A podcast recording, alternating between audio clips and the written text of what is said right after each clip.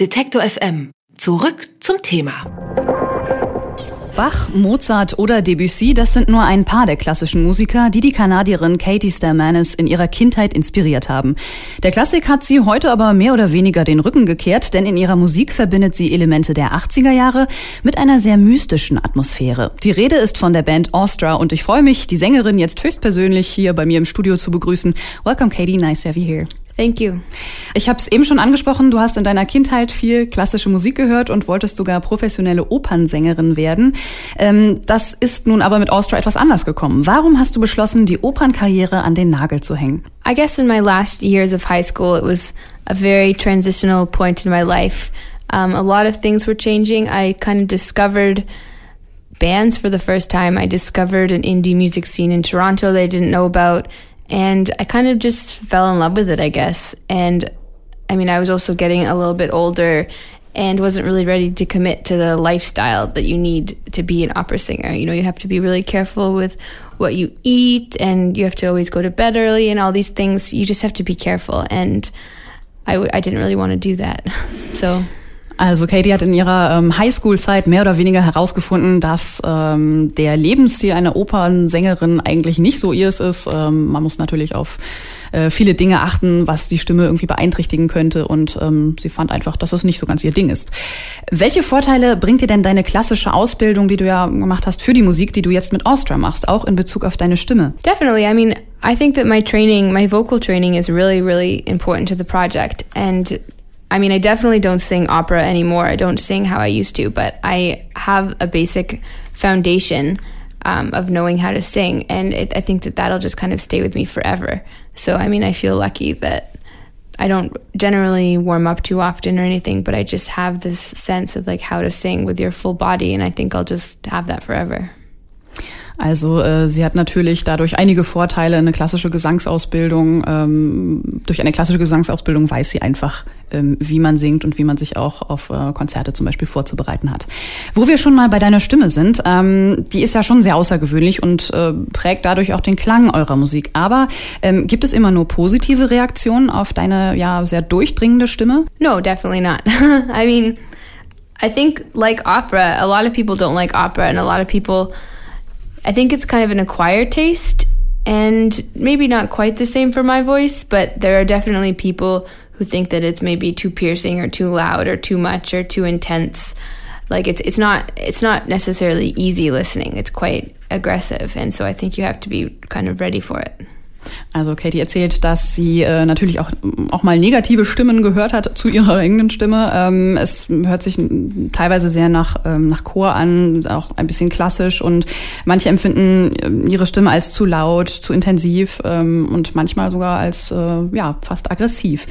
Klassik ist der Musik von Austria ja auch noch so ein bisschen anzuhören. Wie wichtig war es dir, dass die Klassik in eurer Musik enthalten bleibt? I don't think it's something that's important to me, but it's something that's just gonna happen naturally just through my background. I mean, I, st- I still love classical music. I listen to classical music and I still play classical music. And I just think it's only natural that a lot of, I would just sort of like pass on a lot of things from that type of music into what I'm doing now.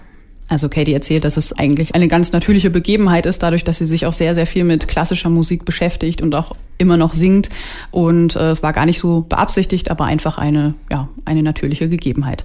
Wenn ich Austria höre, dann hinterlässt die Musik bei mir immer so einen leicht düsteren, manchmal melancholischen Eindruck. Ist das eine Stimmung, die ihr mit eurer Musik auch ausdrücken wollt? Well, I think that it has elements of, I mean, generally it is quite melancholy, but I think it also kind of is dark in kind of an upbeat way at the same time. Like it still has a beat to it and it still has something that people can kind of like move to and uh, like that resonates in a way.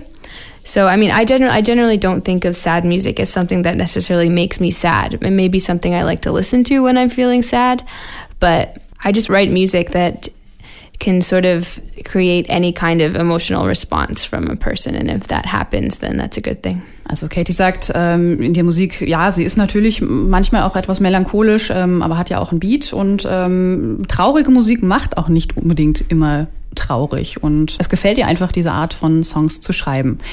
Welche Stimmung oder Tageszeit eignet sich ähm, von daher eigentlich am besten, um das Debütalbum Feel It Break zu hören? I don't know. I feel like the the songs on the record are quite varied, so there could be a lot of different moods that you listen to it in. I mean, it could definitely be something you listen to kind of by yourself um, when you're sad, but it can also, I would like to think it's a, a, a record that can be played, you know, in the clubs or out dancing or something like that. So it's got elements of both. Also sie sagt, äh, es ist auf jeden Fall ähm, möglich, das in einem Club zu hören, aber es eignet sich natürlich auch, wenn man in einer etwas melancholischeren Stimmung ist, denn das Album hat eigentlich etwas für vielschichtigere Emotionen.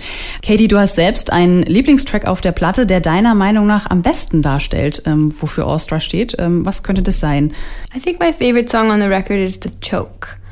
I like that song. It starts off a little bit slower, but I find it has a lot of elements um, of music that I really like to listen to. Katie, ich habe gelesen, dass bei den Texten von Austria nicht die Bedeutung, sondern vor allem der Klang der Wörter im Vordergrund steht.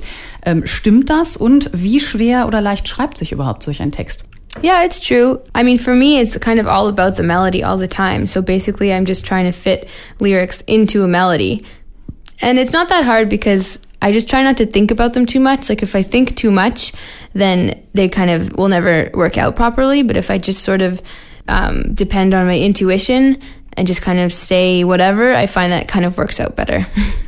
Also Katie sagt, dass es auf jeden Fall stimmt, dass äh, sie auch gerade was die Lyrics, die Songtexte angeht, ähm, dass sie die Melodie dabei auch sehr wichtig ist. Es ist allerdings nicht so schwer, das zu schreiben, denn äh, Songs zu schreiben ist bei ihr sehr intuitiv. Die Musik von Austria ist unter anderem auch durch den häufigen Einsatz von Synthesizern sehr von den 80er Jahren geprägt. Liegt es daran, dass du in den 80ern aufgewachsen bist oder wie haben euch ähm, die 80er musikalisch beeinflusst? I feel like it kind of happened by accident.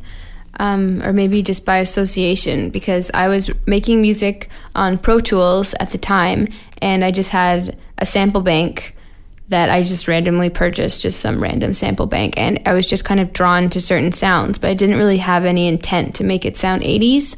I think that I was just naturally drawn to those sounds and kind of ended up making an 80s record.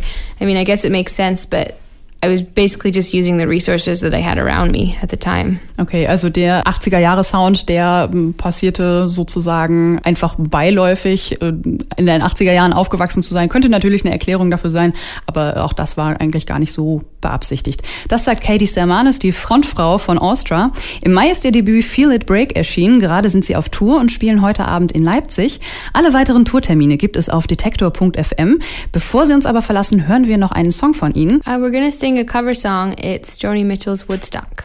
Well, I came upon a child of God. He was walking along the road. And I asked him, Tell me, where are you gone? This he told me. He said, I'm going down to Yasgur's farm. Gonna join in a rock and roll band. Gotta get back to the land and set my soul free. We are stardust, we are golden, we are billion year old carbon, and we got to get ourselves back to the garden.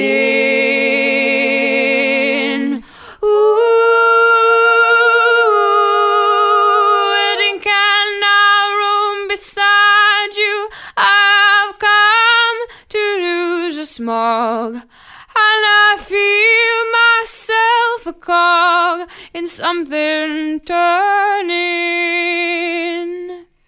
And maybe it's the time of year. Yes, or maybe it's the type of man.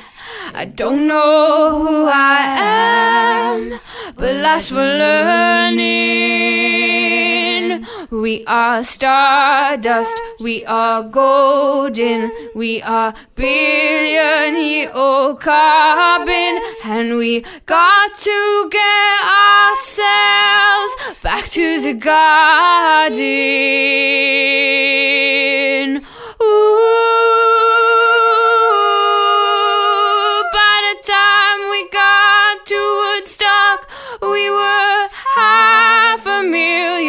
Strong. And everywhere was song and celebration. And I dreamed I saw the bomb of death riding shotgun in the sky, turning into butterflies above our nation. We are stardust, we are golden, we are billion year carbon, and we got to get ourselves back to the garden.